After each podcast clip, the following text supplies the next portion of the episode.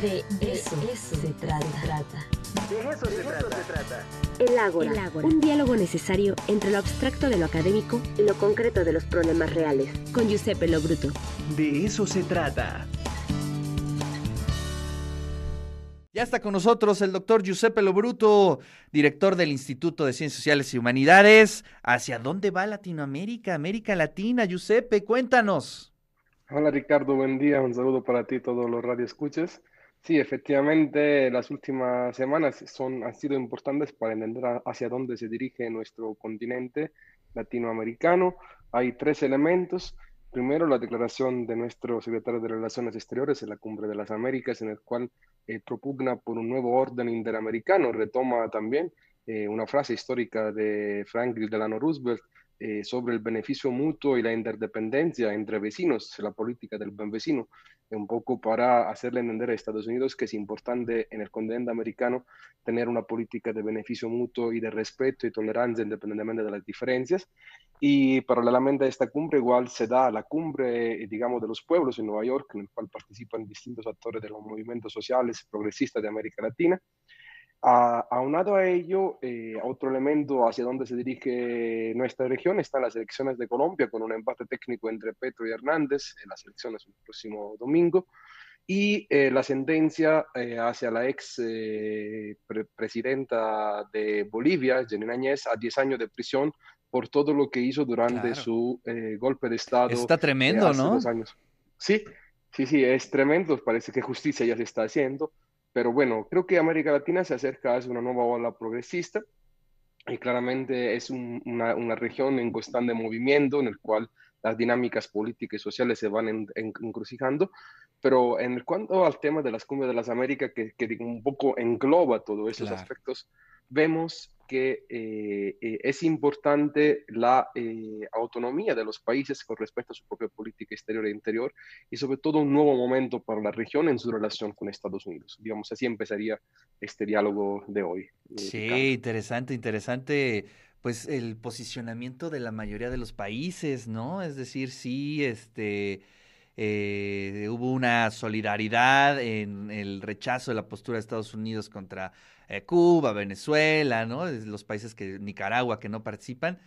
Y bueno, no sé si lo platicamos en la anterior columna, eh, que lo que más sorprende es cómo Estados Unidos eh, no está entendiendo sus propias necesidades. Es decir, hay mucha crítica al interior de Estados Unidos del por qué no estrecha relaciones más Em, horizontales con los países latinoamericanos, mientras que por el otro lado China está trabajando mucho en esa situación.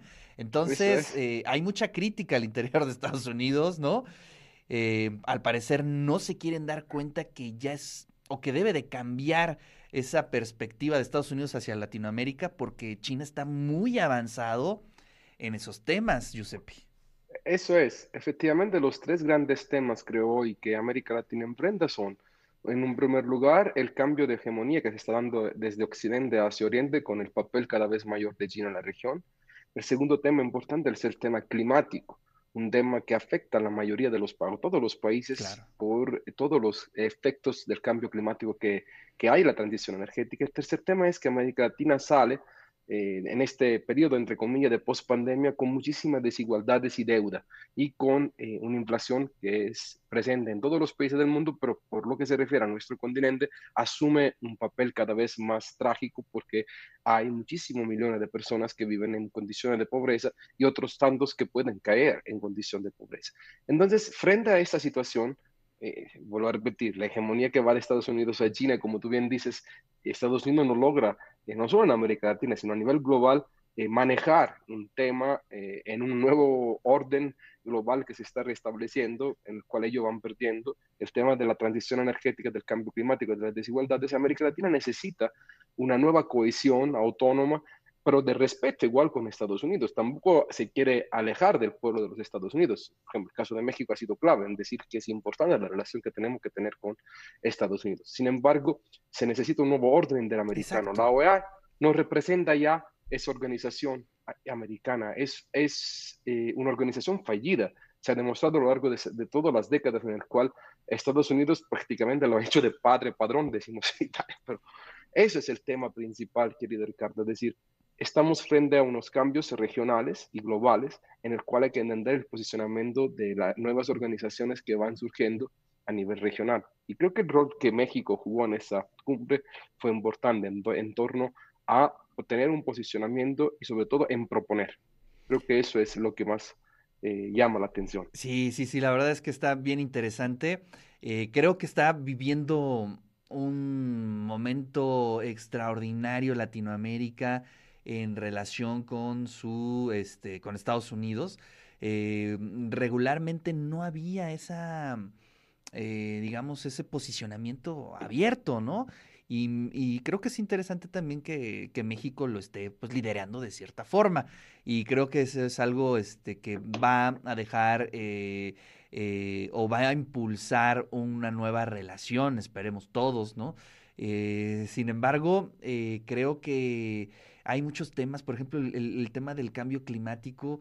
Em, yo creo que es uno de los más preocupantes. Sí, la pobreza es súper preocupante, pero nosotros ya lo estamos viviendo aquí, en el presente.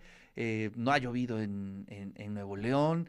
Eh, tenemos este tipo de cosas que ya nos está anunciando eh, cómo vamos a estar viviendo los próximos años prácticamente en todo el mundo y no se ven las acciones tan fuertes o tan contundentes eh, por parte de todos, ¿no? Pero especialmente de Estados Unidos. No sé qué opines, Giuseppe.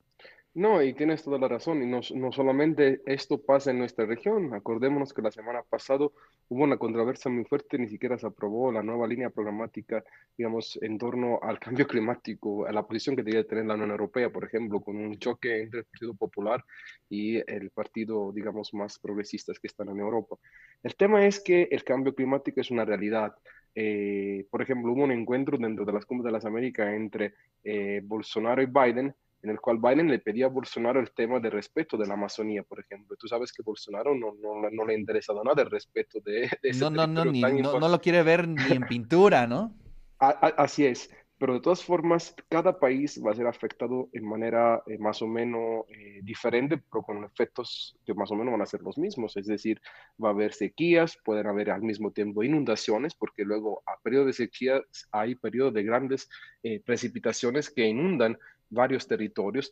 Además, hay contaminación de ríos, hay al mismo tiempo el tema de la, del plástico, que me parece a mí tremendo, de cómo, eh, digamos, se están contaminando nuestros, eh, digamos, nuestros territorios, la contaminación de nuestras faldas acuíferas, es, es muy, muy complicado. Creo que deben de haber políticas más eh, fuertes en torno a este tema que ya vemos las consecuencias, pero parece que ningún país en el mundo quiere, quiere ver las consecuencias de ello. El caso de Nuevo León es impactante eh, frente a la escasez de agua. México sabemos que es un país, lo hemos hablado acá, eh, al mundo con eh, altas, digamos, con, con, poca capacidad de tener agua, con mucha sequía durante el año, pero bueno, hay, necesitamos una política importante de ahorro del agua. Vemos en las ciudades como a veces el agua se, se despilfarra de una manera tremenda. Entonces, hay que, hay que entender este tema y que es uno de los temas también en el cual a nivel regional se pueden hacer acciones, yo creo,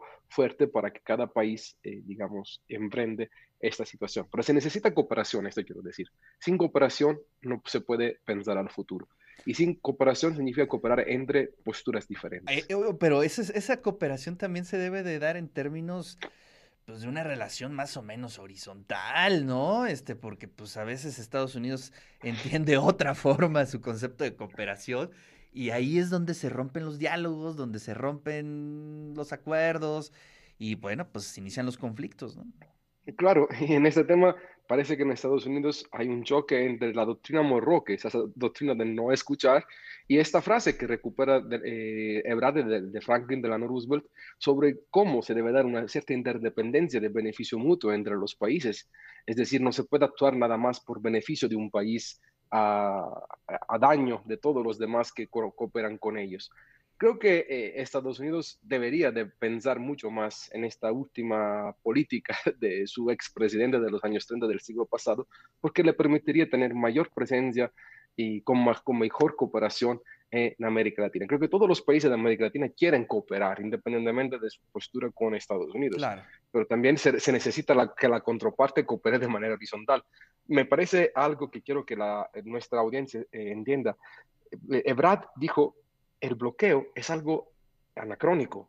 Tener Sí. eh, países con bloqueos económicos es algo anacrónico de, de, de siglo pasado. Estamos en un nuevo momento. ¿Cómo se puede mantener un bloqueo a Cuba después de 60 años? Es de verdad...